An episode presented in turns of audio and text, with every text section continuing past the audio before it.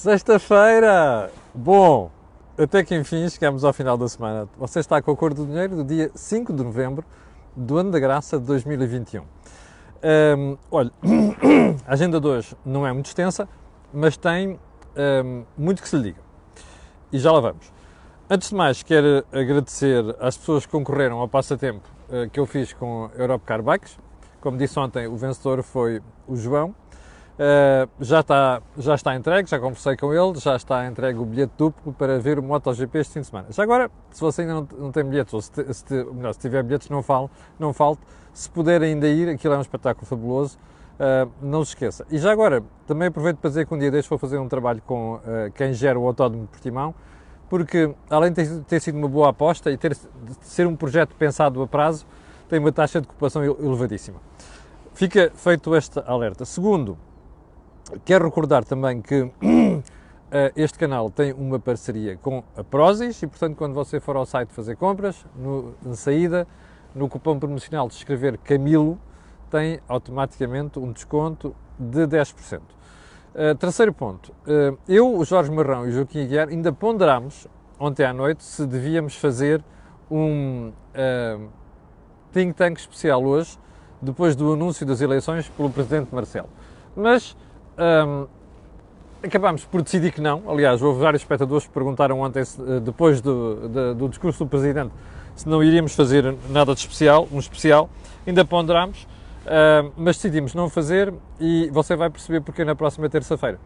É que o anúncio do Presidente não teve nada de especial, além de interpretar algumas palavras e algumas expressões que ele utilizou, e vamos ver isso daqui a bocadinho, mas um, teve, tem uma, uma vantagem, é que deixar passar uns dias para ver deixa os pássaros pousar, ok? Depois a gente faz uma análise uh, e vai ser, como você sabe, na terça-feira. Bom, vamos então ao, à agenda de hoje e vamos começar pelas minhas críticas à Galp, que eu fiz aqui ontem. Uh, ao facto do CEO ter sido muito fofinho, até ter reconhecido que havia falhas no relacionamento com o governo e não sei das quantas. Ontem eu não tinha visto esta manchete, mas ontem houve um espectador que me chamou a atenção para isto. Disse, olha, a propósito do que ele fosse disse, um, olho para a manchete do seu jornal, ainda por mais foi do meu jornal, Jornal de Negócios. A manchete ontem dizia assim: Galp vai deixar petróleo e aposta forte no lítio. A prospecção da Galp vai, de petróleo vai deixar de existir a partir de 2022. Um, eu acho absolutamente fantástico como é que às vezes os políticos tomam decisões em matéria energética, que, sobretudo que, quando, que nesta matéria de investimentos no, de energia são coisas que têm prazos de 10, 15 até 20 anos. Acho realmente espantoso. Mas Ontem, a olhar para esta manchete, e a manchete diz: Andy Brown, CEO da empresa, diz que a meta é fornecer 30% do hidróxido de lítio, de hidróxido de lítio, oh meu Deus, o que é isto? Hidróxido de lítio da Europa. Para isso, admite criar 3 ou 4 unidades de processamento em Portugal. Bom, se calhar está aqui, uh, está aqui bem espelhado a razão de ser fofinho para com o governo. Digo eu. Mas enfim, é, às vezes é assim que as teias dos negócios, dos negócios tecem. Segundo ponto. A prisão domiciliária de Maria Rendeiro, como sabe, é mulher do uh, ex-presidente do BPP. Eu, eu, vou fazer um comentário que não gostava nunca de fazer. Uh, e que já me apetece fazer há várias semanas, mas uh, por uma questão de decoro não tenho feito. Mas, mas hoje vou perder a vergonha vou dizer. Eu conheço João Rendeiro praticamente desde os tempos em que eu era jornalista estagiário. Tive sempre uma péssima impressão dele. Péssima. Infelizmente confirmada. Com esta história toda do BPP e a fuga e não sei o quê. Mas ainda fiquei mais horrorizado quando vi que o indivíduo se pirou de Portugal e deixou cá a mulher. É uma coisa que já me faz impressão. Mas pronto. Vamos lá à história de Maria Rendeiro. Isto é uma novela que, pelos vistos, ia correr mal. A segunda, a segunda parte da novela, a sequela, né? Já foi João Rendeiro que se pirou Parece que uh, uh, as autoridades descobriram que estava a preparar uma nova fuga de Maria Rendeiro, assim como fazer desaparecer algumas coisas, alegadamente, estou a dizer aquilo que, que, que apareceu, um, ehm, que apareceu publicado. E que, inclusive, ela terá tido conhecimento deste desvio de obras de arte que depois foram vendidas, coisas que valiam centenas de milhares de euros. Já agora, a propósito disso, parece que a multa foi só de mil euros, não é? É, é com coisas destas depois que a, que a Justiça descredibiliza em Portugal. Mas, enfim, parece que eh, quando as autoridades lá foram, estavam a preparar-se para levar outras coisas e também a preparar uma fuga. Bom, ainda bem que as autoridades desta vez ao que tudo indica, chegaram a tempo. Deixa-me acertar aqui o microfone para não estar a fazer barulho. Uh, ainda bem que desta vez as autoridades chegaram a tempo, porque senão nós, daqui a dias, estávamos aqui a carpir uma nova novela a dizer como é que foi possível que tivesse acontecido pela segunda vez. E se for verdade que uh, alguns dos factos foram revelados, compreende-se o facto de uh, a senhora ter ficado em casa, presa, mas com pulseira eletrónica. Agora vamos ver se não acontece com alguns indivíduos que já ficaram com pulseira eletrónica e depois se eclipsaram. Uh, uma coisa é certa, muita água ainda vai correr por baixo destas pontes, que há ali muita coisa mal explicada. E ainda sobre uh, esta história de, João Rendeiro, as autoridades judiciárias parece que fizeram uh, rusgas ou buscas na casa do motorista de João Rendeiro e encontraram lá extensa documentação, ou, ou, ou provas, ou lá o que foi, sobre, um, uh, eh, sobre o rastro das offshores. Bom, é, é, de facto espantoso ver como é que foi preciso que a imprensa, nomeadamente a televisão, e aqui o, o crédito vai todo para a Sandra Felgueiras, que no 6 às 9 da RTP, há semanas divulgou toda aquela história do envolvimento, aquela teia de motorista de João Rendeiro, com uh, as compras de casas e depois os, os usufrutos por 15 anos, não sei o quê, a, a mulher do João Rendeiro. Bom, o crédito vai todo aqui. Mas é, é, é de facto espantoso verificar que é, foi preciso todo este, toda esta novela e todo este enredo para as autoridades avançarem. I wonder, fico-me a perguntar muitas vezes porque é que esta inércia, sobretudo em casos como este, que são casos graves. Fica a pergunta. Um, os novos dados, ontem ficámos a saber também que o Ministério Público avançou com 600 novos dados sobre a indiciação de Manuel Pinho, ex-ministro da Economia e acusado de ter recebido indevidamente 4 milhões de euros, não sei quantos, naquele processo uh, relativo à energia. Bom, 600 novos dados, factos, é uma coisa preocupante.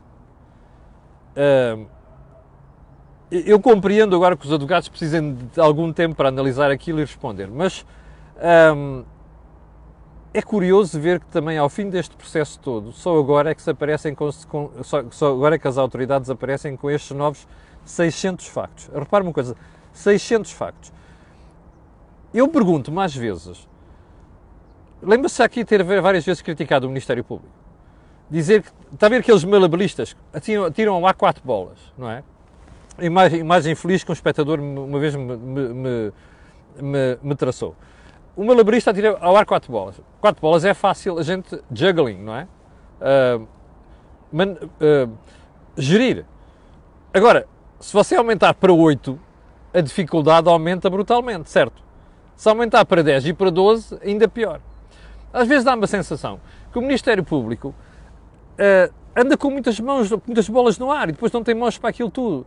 600 novos factos. Deixa-me perguntar-lhe uma coisa: como é que um juiz vai, em tempo normal, analisar 600 novos factos e garantirmos que nós temos um julgamento sério? Pá, não sei, eu devo ser estúpido, deve ser parvo. Eu não consigo perceber. Eu, eu, acho que isto é uma boa forma de prolongar processos no tempo. Não valia a pena limitar isto? Fica a pergunta. Bom, Web Summit. Eu tinha prometido falar disto e vou falar hoje muito brevemente. Eu cada vez presto menos atenção ao Web, Summit. Fui lá dois anos seguidos, o ano passado vi umas coisas online e tal, este ano fui voltar-me a convidar, não fui, e expliquei-lhe aqui porquê. Eu acho que a Web Summit está a ficar uma coisa corriqueira. A Web Summit, para mim, devia ser um encontro entre investidores e quem tem projetos para, para, para colocar no mercado. Tecnologia só? Não. Mas devia ser isto. Mas aquilo cada vez mais é uma passadeira onde aparecem estrelas de não sei quê, de Black Lives Matter, depois estrelas de televisão, depois uh, assuntos que não têm nada a ver com empresas, sinceramente. E parece um daqueles circos, está a ver, que aparecem de vez em quando, depois vão embora. Pá, que, sinceramente, cada vez atribuo menos importância a isto. E, e até por outra razão. Um, como você sabe, o estudo que o Jornal de Negócios divulgou na terça-feira é um estudo preocupante. Eu já tenho ativo acesso ao estudo. Estive a analisar aquilo. E é preocupante. O secretário de Estado, reparem como o ministro não falou no assunto. O ministro Pedro de Cisa Vieira não falou no assunto, mas falou o secretário de Estado. E a sensação com que a gente fica, depois daquela história toda, é que de facto, o peso, o impacto e aquilo que se esperava do Web Summit é claramente inferior, mas brutalmente inferior àquilo que nós, com aquilo que nós podíamos contar. Você está surpreendido com isto? Eu não estou.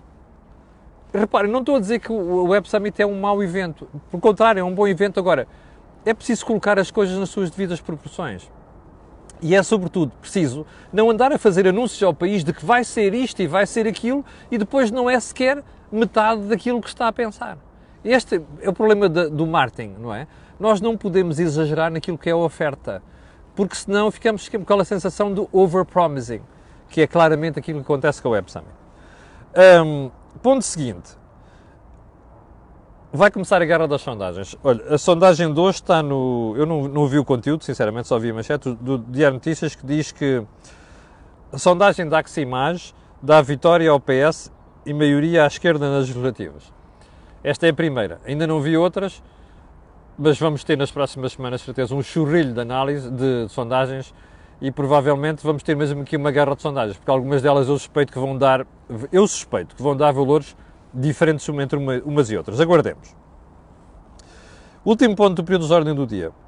Um, o governo, lembra-se daquela conversa de António Costa no Parlamento a atirar-se à Anacom? Pois, e nós dissemos aqui, e outros analistas, que o governo estava-se a preparar para limitar a ação dos reguladores. Remember? Pronto. Ontem estava eu posto no meu descanso e vejo umas declarações do Sr. Ministro Pedro Nuno Santos, Ministro das Infraestruturas, a confirmar que o Governo tirou à ANACOM a competência de fixar os indicadores de qualidade na futura concessão de Serviço Postal Universal. Ou seja, eh, quem fixava os indicadores de qualidade ao CTT era a ANACOM. Os CTT sempre questionaram isto e apontavam o dedo à ANACOM. O Governo aproveitou isto e agora vai ser o Governo a fixar. Ah, é certo que o Governo deve dizer assim, está bem, mas isto é proposta do regulador que depois o Governo decide. Isto não é nada. Ok? Os governos não têm que decidir esta matéria. Quem tem de decidir isto são os reguladores. Os reguladores são a coisa mais importante de uma economia de iniciativa privada. E onde o Estado tem mania que é o operador também. Porquê?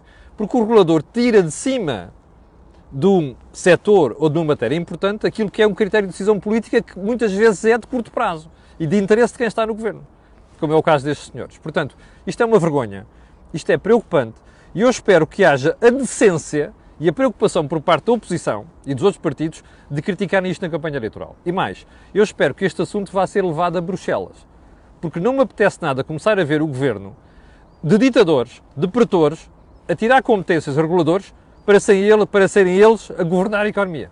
Não pode acontecer. Portanto, isto é das coisas mais preocupantes que eu já vi o governo fazer nos últimos tempos não estou espantado, não é? Socialistas são assim. Lembra-se da fase do, do, do Polido Valente? Raspa-se um socialista e aparece um tiranete? Pronto. Aplica-se lindamente aqui. Hum, então vamos lá aos assuntos principais de hoje. Vamos para eleições, certo? Isso já era mais que sabido. E essas eleições, ontem soubemos pela boca do Sr. Presidente da República, que vão ser marcadas para. Aliás, ele anunciou para 30 de janeiro. E vai haver naturalmente uma dissolução do Parlamento, que a dissolução parece que vai ser agora um, anunciada lá mais para o final deste mês. Bom, há várias perguntas que tudo isso suscita. Um, ontem tivemos um protagonismo de grande Marcelo Belo Souza. E hoje eu gostava de comentar dois Marcelos. A primeira pergunta é: o Presidente esteve bem no discurso? Eu acho que esteve. Raramente vi Marcelo Rebelo de Souza tão bem num discurso como fez ontem.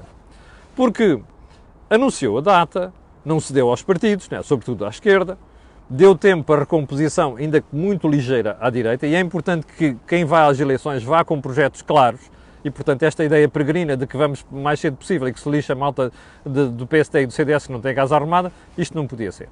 Portanto, arrumou essa questão. Mas Marcelo foi mais longe. E eu acho que aqui ele teve bem, porque ele diz assim, bom, isto é o Marcelo bom, depois vamos ter um Marcelo péssimo a seguir, e já vamos ver porquê. Uh, ele diz assim, Bom, reparem, isto não foi um chumbo qualquer. Ou seja, eu não convoco eleições só porque foi chumbado um orçamento. Eu convoco eleições porque aquela realidade política que estava por trás da existência deste governo desfez-se. E isto é na MUS. Marcelo tem razão, só esqueceu de dizer que ele tem uma parte sobre outra responsabilidade nesta matéria, como já lhe disse aqui várias vezes. Mas aqui teve muito bem. E porquê? Porque começou a ficar claro, muito cedo, mesmo antes, antes da votação do orçamento, que já não havia unidade, se é, que, se é que alguma vez houve unidade neste segundo mandato do António Costa, entre o PS, o Partido Socialista, o Bloco de Esquerda e o PCP. Marcelo esteve muito bem aqui. E esteve muito bem noutra coisa, a dizer assim, pá, não ponham a responsabilidade para cima de mim. Isto foram vocês que fizeram, não é? Que foi, primeiro, o desentenderam-se, segundo, hum, chumbaram o orçamento. E terceiro, o que percebe-se claramente que essa questão de fundo foi a questão mais importante. Porquê? Porque, como se percebeu, as divergências entre governo, PCP e Bloco de Esquerda já não era só de números, era de política. Ora, política não, outro tipo de política não cabe no orçamento, como a história da lei laboral, que já criticámos aqui em, em Barda, como você sabe. Portanto, o Presidente esteve muito bem aqui. Bom, isto vai chatear muita gente, vai. Começou por chatear os partidos de esquerda, que ontem vieram logo, então o PS veio logo dizer assim, não, o PS já percebeu qual é o problema. E vem logo dizer assim, não, não, agora vamos lá mobilizar as forças, que é para nós termos a maioria absoluta, ou, ou qualquer coisa do género. Uh, eu sinceramente acho que não vai haver maiorias absolutas nenhuma, menos que, uh, menos que a direita se, uh, vá por ali abaixo. Mas o ponto mais importante disto é, para já, já percebemos que a esquerda, nomeadamente, que está desavinda. Segundo, que o PS vai fazer o possível para puxar para si a maioria absoluta. Um, mas mais, é um, foi, é, é, é, é um poderoso um, elixir para obrigar a, a direita a mexer, a dar corda aos sapatos, a mexer-se rapidamente. Já vamos isso, a ver isso, porque foi ficou claro ontem na entrevista de Rui Rio à TV. Bom, mas agora vamos ao Marcelo Péssimo. Ontem tivemos dois Marcelos. O primeiro que falou sobre as eleições e o segundo que se lembrou de fazer comentários sobre os comentários desgraçados que a Barbie que se senta em Frankfurt já tinha feito sobre taxas de juros. E o que é que disse Marcelo? Não, Olha, para já elogiou o papel do BCE na retoma económica, que eu acho que foi muito importante no passado. Neste momento já não é, e já devia estar a pensar noutra coisa, já lhe vou mostrar porquê. Um, mas vira-se e diz assim: não, nós não estamos à espera de subida de taxas de juros, nem em 2021, nem em 2020, aliás, nem em 2022, nem em 2023. Ai, valha-me Deus! 2023? Então, o Presidente da República consegue fazer previsões para 2023? Eu acho que nem sequer o mais refinado analista de bancos centrais consegue fazer qualquer previsão. Primeiro ponto, a Barbie já fez mal. A senhora Lagarde já fez mal ter feito aquelas declarações. Mas, como você pode ver por aqui, eu sei que a realidade económica não é a mesma hein, entre os Estados Unidos e a Europa, mas se você olhar para aqui para a manchete dos jornais, eu já lhe vou mostrar aqui os dois. Um é o Financial Times, olha, de ontem, que diz um, que o Fed já está a a, a, a reduzir drasticamente aquele programa de apoio à economia onde se comprou um pipalhão de dívida pública. A manchete de ontem do Wall Street Journal diz uma coisa parecida. Ou seja, o BCE continua a sonhar com a ideia de que a inflação é uma coisa passageira. Nós não sabemos. E este é que é o ponto fundamental disto tudo. Nós não sabemos. Mas precisamente por não sabermos é que não devíamos estar a fazer previsões.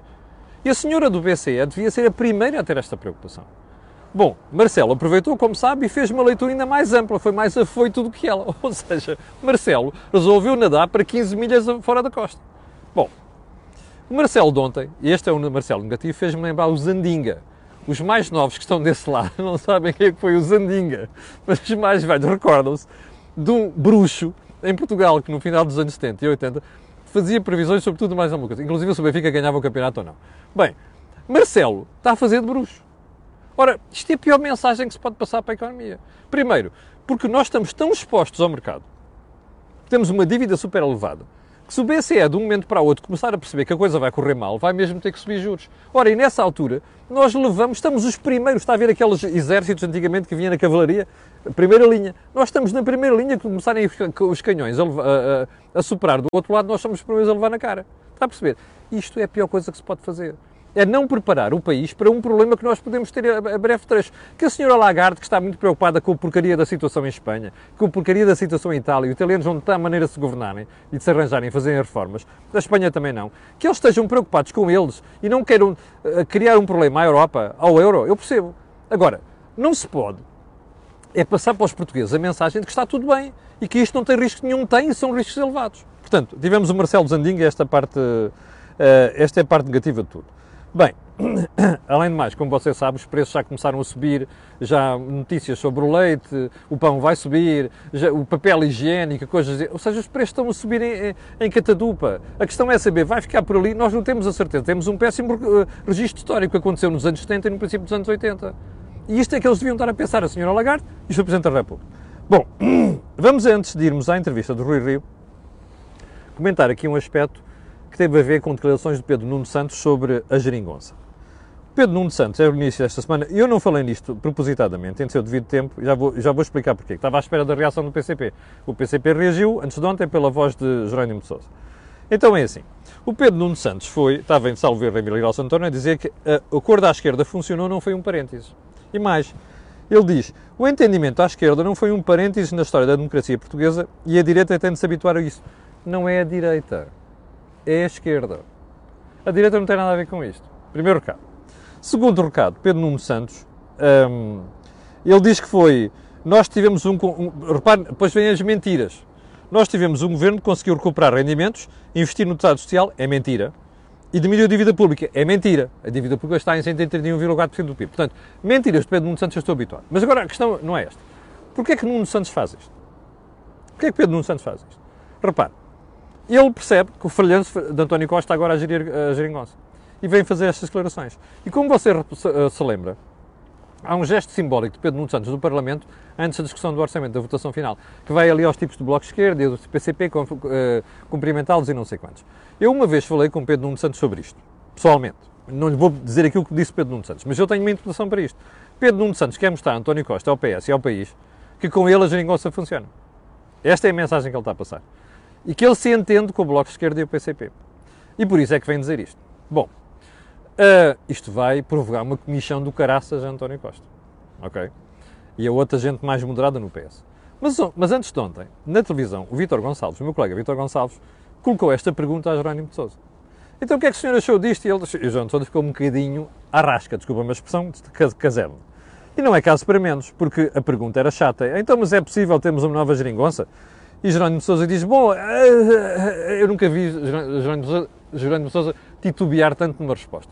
Mas às tantas diz assim: Ah, não, como é que existia? Não vai, não vai existir. Ah, não, no futuro poderemos ter alguns acordos, não sei quantos. Claramente desconfortável. António Jerónimo de Sousa não pode passar esta mensagem, como já se percebeu, não é? Porque o Jerónimo de Sousa é o primeiro que tem interesse agora em marcar uma linha vermelha entre o Partido Socialista e o Governo. O que mostra também que ele era o mais moderado dentro daquele conjunto de PCP que decidiu que afinal a geringonça terminava aqui. Bom, mas a mensagem é esta. Eu estou convencido que no futuro até poderá haver novos entendimentos com o PCP, não vai ser agora, mas uma coisa é certa. Alguém está a tentar passar a mensagem para o país e para o Partido Socialista, e esse alguém é Pedro Nuno Santos, que com ele ainda é possível termos amanhãs que cantam, nomeadamente, e a saber, um acordo entre o PCP e o Partido Socialista. Veremos. Bom, já vamos com muito tempo, mas eu não queria terminar a conversa de hoje sem irmos à entrevista de um, ehm, Rui Rio. Bom, foi uma entrevista que não me surpreendeu nada. Rui Rio foi, foi entre aspas, contrariado pelo Presidente da República nesta data. Ele depois reconheceu que, pronto, está decidido, está decidido, agora vamos para a frente. Mas toda a entrevista de Rui Rio foi uma entrevista que não convenceu em nada. E eu, um, eu gostava de, de realçar aqui alguns, alguns aspectos. Já agora, antes de mais questões formais. Eu vou voltar a dizer aqui aos Açores do Rui Rio, para, pelo, pelo amor de Deus, fazerem o trabalho de evitar que aquele senhor apareça com declarações de hã, hã, numa conversa. Aquilo não é uma conversa de taberna, nem de café. Portanto, um candidato a primeiro-ministro não pode andar hã numa entrevista. Assim como não pode andar a dizer três vezes, como disse, é pá, é pá, é pá. Não. Aquilo é um candidato a primeiro-ministro tem que ter cuidado com a linguagem e a forma como expressa essa linguagem. Primeiro ponto. Segundo ponto. Um, Rui Rio tem várias declarações. Primeiro disse que não queria comentar aquilo que era a crítica ao Presidente da República, mas depois o conteúdo das críticas que fez sobre o que está a passar mostrou que ficou com aziado em relação à decisão do Presidente. E que está chateado com Marcelo porque acha que Marcelo está a favorecer Paulo Rangel. Eu não acho nada, sinceramente. Mas enfim, Acho que Marcelo favorece a ele, Marcelo está preocupado com ele e com rigorosamente mais ninguém. Marcelo está à rasquinha, desculpa a questão de taberna, porque tem um problema no mandato e agora não sabe muito bem como é que vai terminar esse mandato. E ele criou um problema, e criou um problema ao não ter sido chato e ao ter vendido ao país a ideia de estabilidade, não é? Este é que é o problema. Marcelo vendeu ao país a ideia de estabilidade. Ai, que estabilidade é mais importante. Não! A governação é o mais importante. E, portanto, eu, eu sou daqueles que não queria este orçamento, que é o mais à esquerda possível que eu já vi, e, portanto, esta crítica tem que fazer a Marcelo. E, portanto, eu compreendo que o Rui Rio esteja chateado com o Marcelo. Devia ter dito as verdadeiras razões para isto, e não aquelas que anda a dizer. Mas agora, houve duas coisas que Rui Rio disse ontem que me fazem pensar, fazem uma confirmação de que eu acho que ele não tem jeito nenhum para isto. Bom, a primeira foi quando o Anselmo Crespo lhe pergunta assim: um, uh, eh, o PS pode ter a maioria absoluta? Sabe qual é que foi a resposta do, do Rui Rio? Depende do PSD. What the hell? Como? Ou assessores do Rui Rio, expliquem a este senhor que um, uma pessoa que quer ser primeiro-ministro e que vai disputar eleições nunca pode responder isto. Então espera aí. O outro partido que é, é governo neste momento pode ter maioria absoluta, depende de mim? Não! Rui Rio tem que dizer sempre: desculpe, o PS não vai ter maioria absoluta. E o PSD vai fazer tudo para que o PS tenha maioria absoluta. Agora, pôr nas mãos do adversário, do, do próprio partido, a possibilidade do outro ter maioria absoluta, isto é um araquiri. Isto é um disparate monumental. Bom, mas há mais. Um, porque o Rui Rio, uh, a uma certa altura, pergunta-lhe assim: Ah, então, mas o que é que o senhor acha que. Uh, então, isso não ganhar as eleições? E ele sai-se com aquela: Ah, os eleitores não votam para Primeiro-Ministro quem grita mais. É verdade. Mas há uma coisa muito importante: é que os eleitores também não votam para Primeiro-Ministro quem está em segundo e passa a vida a fazer fretes ou então a predispor-se para ser muleta do primeiro. E isto, infelizmente, ele não percebeu. Bom, e depois, quando, quando, ah, quando, uh, quando Rui Rio está a criticar o que se passou nas últimas semanas e diz assim, o elan com que o PST saiu das autárquicas já está destruído internamente. Pá, desculpem lá, isto é só tiros de bazuca nos pés. Então o Rui Rio está a dizer ao outro lado que, espera aí, aqueles tipos podem ter maioria absoluta se depender de nós. Não é estupidez, não é? Não vai ter maioria absoluta. Segundo lugar, então, ele está a dizer que aquilo que é o elenco, que o PST saiu das eleições autárquicas está perdido, por causa das guerras internas. Ora, isto é começar a reconhecer para o mercado uma derrota. Bom, estas duas expressões mostram que Rui Rio, quando está fora das matérias que não preparou, ou que não pensou, ou que alguém não lhe contou, comete deslizes. Isto para mim foi o aspecto mais negativo da entrevista do Rui Rio e para mim é a confirmação de que ele não tem jeito nenhum para isto. Bom, qual é o impacto que isto vai ter nas eleições? Não faço ideia. Eu espero é que o mais positivo que ele disse para mim ontem foi dizer que afinal ia tentar comprimir estes prazos todos, poder antecipar, depois das, das diretas, poder eh, antecipar a questão dos deputados, a lista de deputados, inclusive fazer o Congresso mais cedo. O Congresso do PSD, em vez de ser em janeiro, devia ser em dezembro. Isso foi positivo e isso eu tenho, temos de dar crédito a Rui Rio. Agora, uma coisa é certa: este tipo de discurso não é um discurso vencedor. E já agora é assim: uh, os eleitores de facto não votam para Primeiro-Ministro quem passa a mensagem de que não tem um projeto próprio e está é sempre permanentemente disposto a ajudar o outro que está sempre a dar-lhe com o pontapé no baixo ventre, percebe? Isto é impensável. Bom, já abusei vergonhosamente do tempo hoje, quero agradecer às 8.600 pessoas que estão em direto, quero pedir a estas pessoas e outras que vão ver o programa aquilo que peço sempre, colocarem um gosto e fazerem partilha nas redes sociais, também já sabe porquê, aquilo que houve aqui não houve mais lado nenhum, e já agora, para aqueles que vão ao MotoGP, lá nos encontraremos no fim de semana. Muito obrigado, tenham um grande fim de semana e até segunda-feira às 8 da manhã. Com licença.